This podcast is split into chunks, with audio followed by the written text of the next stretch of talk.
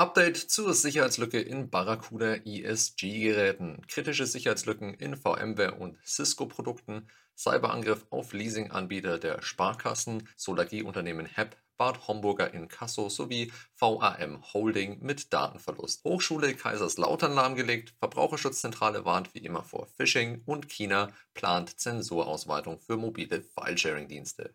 Mein Name ist Frederik Mohr. Heute aus einem temporären Aufnahmestudio und das sind die Hacker News der Woche. Die Weekly Hacker News gibt es auch als Audioversion auf unserem YouTube-Channel, auf unserem PeerTube-Server lastbreach.tv sowie auf allen gängigen Podcast-Plattformen zum Abonnieren. Die Details und Quellenangaben zu den einzelnen News kannst du wie immer auf unserem Blog unter www.lastbreach.de nachlesen. Und was du dort auch findest, sind weitere Infos zu unserer Security-Schulung für Mitarbeiter. Wir haben es uns nämlich auf die Kappe geschrieben, die so interessant und effektiv wie möglich zu gestalten. Wenn du also noch keine fortlaufende Sicherheitsschulung in deiner Arbeit hast oder der Meinung bist, dass die aktuelle eher so lala ist, dann melde dich bei uns unter kontakt at lastbreach.com. Ich freue mich auf deine Mail und jetzt mache ich erstmal weiter mit den aktuellen News. Aus der Kategorie Schwachstellen und Exploits. Update zur Sicherheitslücke in Barracuda ESG-Geräten, dringender Austausch empfohlen. Barracuda Networks hat neue Erkenntnisse zur Sicherheitslücke CVE 2023 2868 gewonnen und empfiehlt nun den dringenden Austausch aller betroffenen ESG-Geräte unabhängig von der Patch-Version. Vermutlich haben die Bedrohungsakteure die Firmware der betroffenen Geräte auf einer tieferen Ebene modifiziert, weshalb ein einfacher Patch nicht ausreicht, um das Problem vollständig zu beheben. Auf einigen betroffenen Geräten wurde Malware und Datenexfiltration entdeckt, aus diesem Grund empfiehlt Barracuda dringend den sofortigen Austausch aller betroffenen ESG-Geräte. Betroffene Kunden können sich an den Barracuda Support wenden, um eine neue Appliance und weitere Unterstützung zu erhalten. Kritische Sicherheitslücke in VMware ARIA Operations for Networks. VMware informiert in einem kürzlich veröffentlichten Sicherheitshinweis über Sicherheitslücken in ihrem Produkt ARIA Operations for Networks. Die Schwachstelle CVE 2023-20887 ermöglicht es Angreifern mit Netzwerkzugriff schädlichen Code einzuschleusen und auszuführen. Diese Schwachstelle wurde als besonders kritisch eingestuft. Die zweite Lücke, bekannt als CVE 2023-20888, betrifft die Deserialisierung in ARIA Operations for Networks. Hierbei kann ein Angreifer mit gültigen Anmeldeinformationen schädlichen Code ausführen. Auch diese Schwachstelle wird als kritisch betrachtet. Die dritte Lücke mit der Bezeichnung CVE 2023-20889 birgt das Risiko der Offenlegung vertraulicher Informationen und wurde von VMware als schwerwiegend eingestuft. Um die Sicherheit zu gewährleisten, ist es dringend empfohlen, die bereitgestellten Patches so schnell wie möglich zu installieren.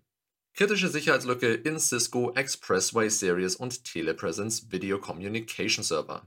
Cisco warnt in einem Sicherheitshinweis vor kritischen Sicherheitslücken in ihren Expressway und Telepresence VCS.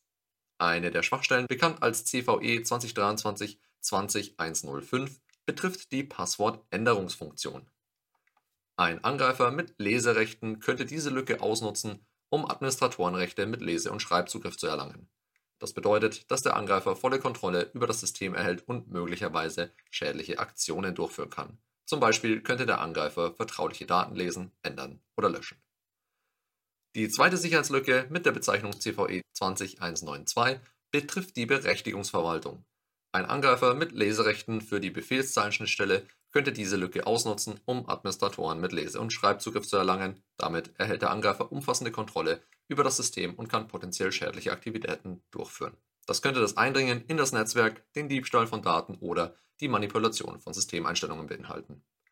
Anwender sollten die bereitgestellten Updates zeitnah installieren, um die Lücke zu schließen. Aus der Kategorie Hackergruppen und Kampagnen. Cyberangriff auf Leasinganbieter der Sparkassen. Die Deutsche Leasing, ein führendes Unternehmen im Leasingbereich und Leasinganbieter der Sparkassen, wurde Opfer eines Cyberangriffs auf Teile ihrer IT-Systeme. Sofort wurden Notfallpläne aktiviert, um den Angriff einzudämmen und mögliche Schäden zu minimieren. Externe IT-Sicherheitsberater und Ermittlungsbehörden unterstützen das Unternehmen bei der Analyse des Angriffs. Die sichere E-Mail-Kommunikation wurde bereits wiederhergestellt. Die Deutsche Leasing arbeitet daran, einen reibungslosen Service zu gewährleisten und informiert aktiv über den Fortschritt der Untersuchungen und die Wiederherstellung der Systeme. Cyberangriff auf Solargie-Unternehmen HEP. Das Unternehmen HEP, ein deutscher Anbieter von Solaranlagen und erneuerbaren Energien mit Sitz in Güglingen, hat eine offizielle Stellungnahme zu einem kürzlich erfolgten Cyberangriff auf ihre IT-Systeme veröffentlicht. Als Sofortmaßnahme, um mögliche Schäden für Kunden zu vermeiden, wurden alle potenziell betroffenen Systeme sofort vom Netz genommen. Dies kann vorübergehend zu Einschränkungen bei bestimmten Funktionen und Diensten führen, wie es in der Mitteilung heißt.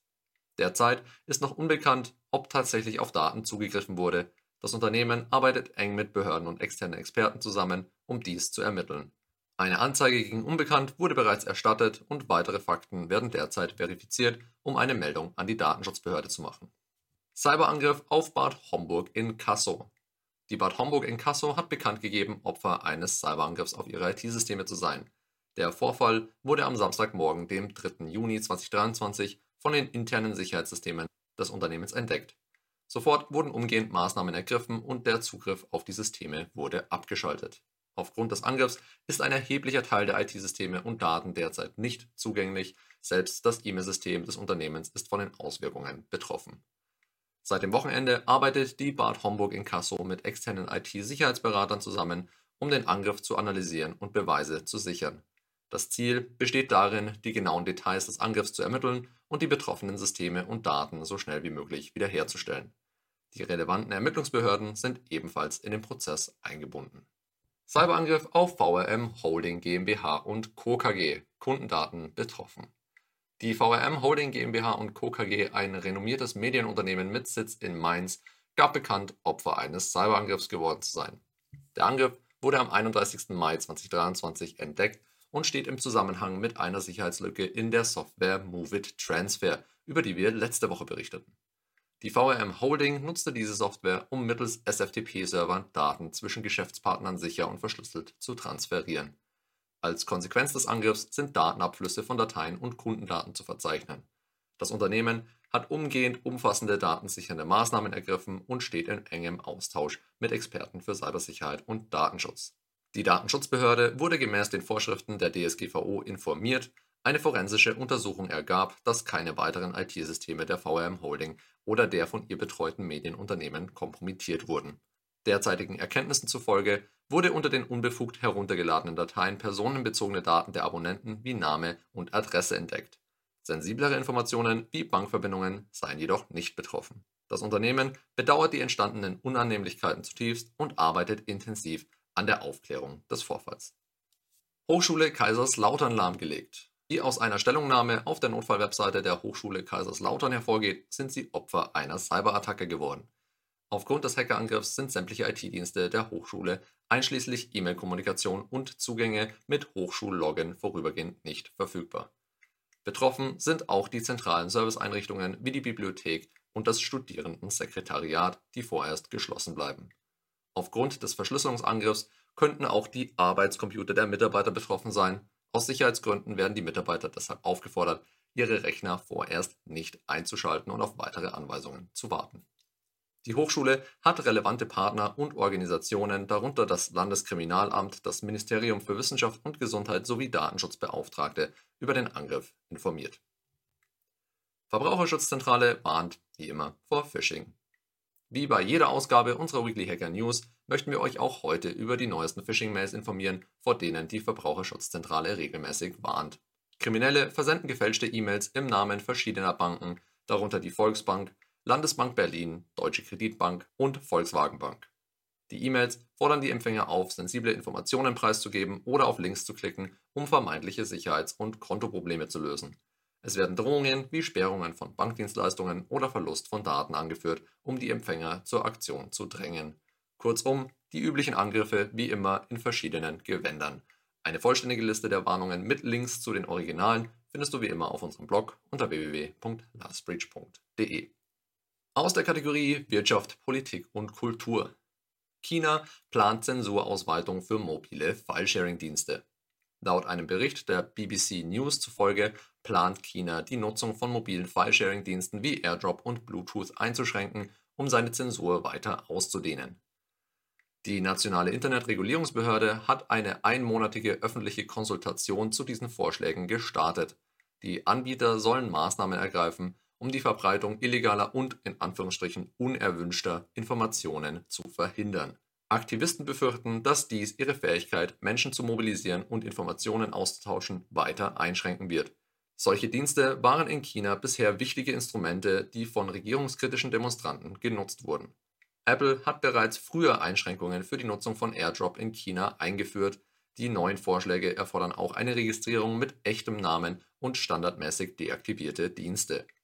Kritiker betrachten diese Maßnahme als weiteren Schritt zur Unterdrückung der freien Informationsverbreitung in China.